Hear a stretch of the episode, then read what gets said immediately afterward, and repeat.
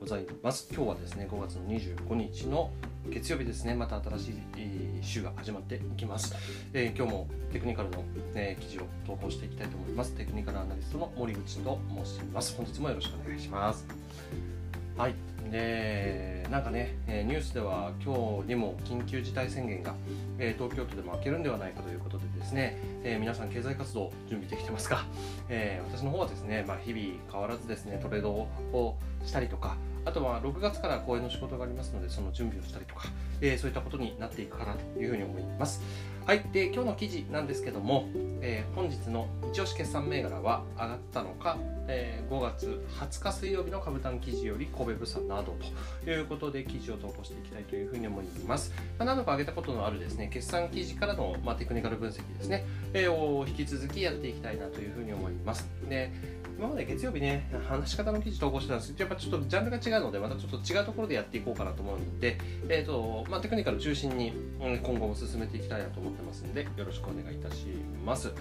はい、で実際決算シーズンはね、もうほぼ終わりで、個人的にはですね、まあ、短期でトレードするときにはちょっと材料不足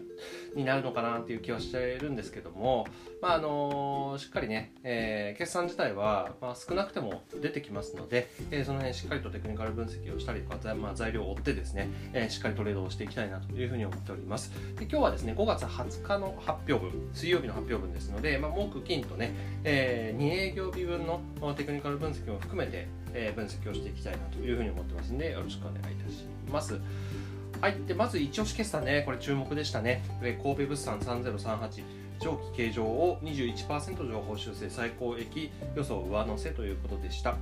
えー、20年10月期上期の連結経常利益を従来予想の98.9億円から120億円に21.3%情報修正と。えー、増益率が4.2%増から26.5%増に拡大し従来の2期連続の上期過去最高益予想をさらに上乗せしたすごいですね、えー、新型コロナウイルスの感染拡大に伴う外出自粛や在宅勤務の広がりなどによる内食需要の高まりを背景に主力事業である業務スーパー加盟店への出荷が増加したことが収益を押し上げたということになっております。でじゃあ実際株価どうなのかっていうことなんですけども、まあ、あと前日金曜日のデータですねは1.35%下落で PR43.2 倍ということになっております。ね、でこの、まあ、情報修正ね素晴らしいですよね。この間の中でね、えー、業務スーパー、まあ、なんとなくイメージはつきますけどもね、えー、ですがそこにこうさらに情報修正をするっていうね、非常に好調な企業であるということです、まあ、2019年で見るとねものすごい株価が、まあ、堅調に推移した、まあ、週足チャート見てもねなんでこれを持ってなかったんだろうなって思うぐらい本当に後悔しか出ないようなそういう会社でした。はい。で、まあ、週足チャートこれですよね。これね、えー、しっかり上がってますからね、しっかりと見ていただきたいなと思うんですが、ただ注目はですね、今回情報修正を受けて株価がどうなったかとなると、えー、ここはですね、2営業日でほとんど上がってないんですよね。あんまり大きく上がってないです。25日でこう頭を押さえられてる感がすごい強いんですね。なので、うーん、難しいんですけども、ポジティブ材料に反応しなくなっているっていうことそれだけもうこう織り込まれているというか高い認識をもうみんな持ってるということですね。情報修正はもうして当たり前とかねももっとしてほしかったみたいな、まあ、そういう人もいるんじゃないかなっていうふうに思います。はい。であとは、えー、そしたらじゃあ少し調整するんじゃないかってところなんですけどどこまで押すのかっていうと過去2回ですねこの26週まで結構深くね押す傾向が強いんですよね。なので、まあ、今回もですね26週ぐらいまでは見ておいた方がいいんではないかなっていう部分とあと、まあ、ちょっと気になるのはこの価格帯別的高ですよね。ここですね。ここここね。こことここね、えー、になんかポコッと間が空いているというところなんですよね。なのでここはスルスルスルっと抜けてしまうんではないかっていう可能性は、まあ、考えられるのかなというふうに思います。なので4000台前半ぐらい、まあ、この辺ですよね、えー、まではですねうん少しこう警戒が必要なのかなとかこう安易に乗ってですね決算直後で業績業績修正したから安易に、購入してでそしたら株価が下がって売ってみたいなでそこが絶好の締めになるみたいななんとなくね今買っちゃうとなんかそんな雰囲気がプンプンするのでちょっと買いづらいなっていうのが、まあ、個人的な感想になります。ただし、まあ、とにかく強い会社なので、まあ、しっかりこう長期目線で見た時にはしっかりこううん買いを検討したいなっていうね、えー、そういう会社であることは間違いないですよ業務スーパー皆さん行ったことありますか？あのくはないですい。行かなきゃいけないなというふうに思います。はい。では続いてやっていきます。えー、技研ホールディングス1443、えー、上記計上を47%情報修正ということになります。えー、20年3月期の連結計上利益を従来予想の8.2億円から12億円に47%情報修正。増益率が8.8%増から59.8%増に拡大する見通しとなった、えー、自然災害の復旧工事予算の出向に伴う受注が堅調だったほか大型案件の施工が順調に進んだことが寄与高採算案件に絞った選択受注が走行したことに加え社内活性化委員会を軸とした情報共有や変動費削減の意識向上も利益改善につながった素晴らしいですね。はい。えー、で金曜日はですね3.13%上昇して PR もまだ8.96倍ということで、まあ、非常にま安いということになります。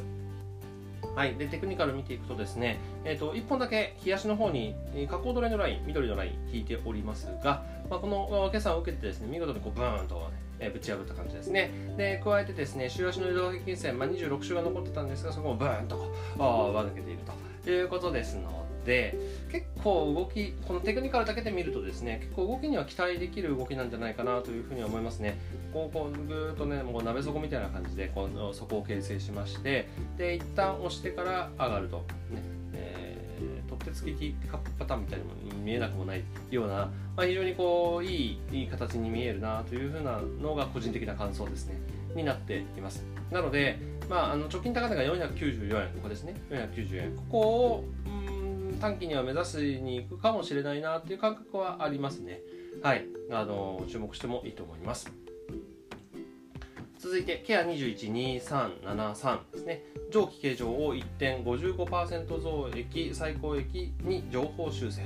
ということになります。20年10月期上期連結形状利益を従来予想の1.5億円から5.8億円に3.9倍情報修正。え従来の59.8%の減益予想から一転して55.5%増益を見込み2期連続上期最高益を更新する見通しとなった。えー、施設系介護の稼働率が高水準で推移したことに加え住宅系介護も新規利用者の獲得が予想を上回り利益効率を押し上げた。維持費などの固定費の削減に加え社内行事を延期したことも上振れの要因となったと。いうことですね。まあ、各社頑張ってますね。はい。で、金曜日は4.65%の下落となりました。PR は13.19倍ということになっております。まあ、それにしてもね、これなかなかすごい数字ではありますね。えー、売上はそのまま据え置きで、利益がだいたい4、3倍、4倍、4倍ぐらいですかね、えー、になってくるという話ですね。になります。はい。で、えー、チャートを見てみるとですね、少し特殊な動きをしているようには見えますね。はい。えー、発表直後、ここですよね。えー、1700円をつけてですね、非常にこう、まあ、一時、えー、とんでもなく株価が上がったわけなんですが、この日は大陰線で終わると。で、翌日も下げて終わり、まあ、200日移動平均線とか、あとは52週移動平均線なんかをこう割り込むような、そんな動きですね、になっています。で、ちょっとやっぱ不気味ですよね、こうやって見るとね。なんかあれはいい、発表に見えるんですけども残念ながらこう難しい感覚を思い浮かばせるかな。で、えー、そうするとですねやっぱり直近の高値ですね2000円を超えてくるようななんかそういうところまでしっかり待ちたいな、まあ、せめてこの1700円を超えてくるような、まあ、そういったところまで待ちたいなまあでも短期で1700円超えてくるとまたちょっと加熱感もあるんだよなすごくねちょっと扱いにくいといいますか、えー、そういう銘柄なのかなというふうには思います、まあ、ただ1500円ぐらい1500円ちょっと下ぐらいのおそうですね。今1520円ですので、えー、1400いくらなんだろうなこれな。えー、この辺のね底値は結構硬いのかなというふうに思いますので、まあ、1400円前後くらいでは、まあ、ここに検討してもいいかなとは思いました。はい。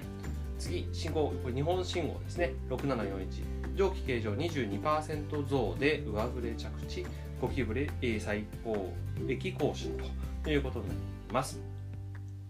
20年3月期の連結経常利益は前の期比22.5%増の96.7億円に伸び従来予想の85億円を上回って着地5期ぶりに過去最高益を更新した。ホームドアの売上増加など駅務機器の販売が想定より伸びたことが収益上振れの要因となった。なお21年3月期の業績と配当見通しは開示しなかったということになります。はいで基本データ1.09%の下落 PR12.6 倍ちょっと渋い会社が続きますねはい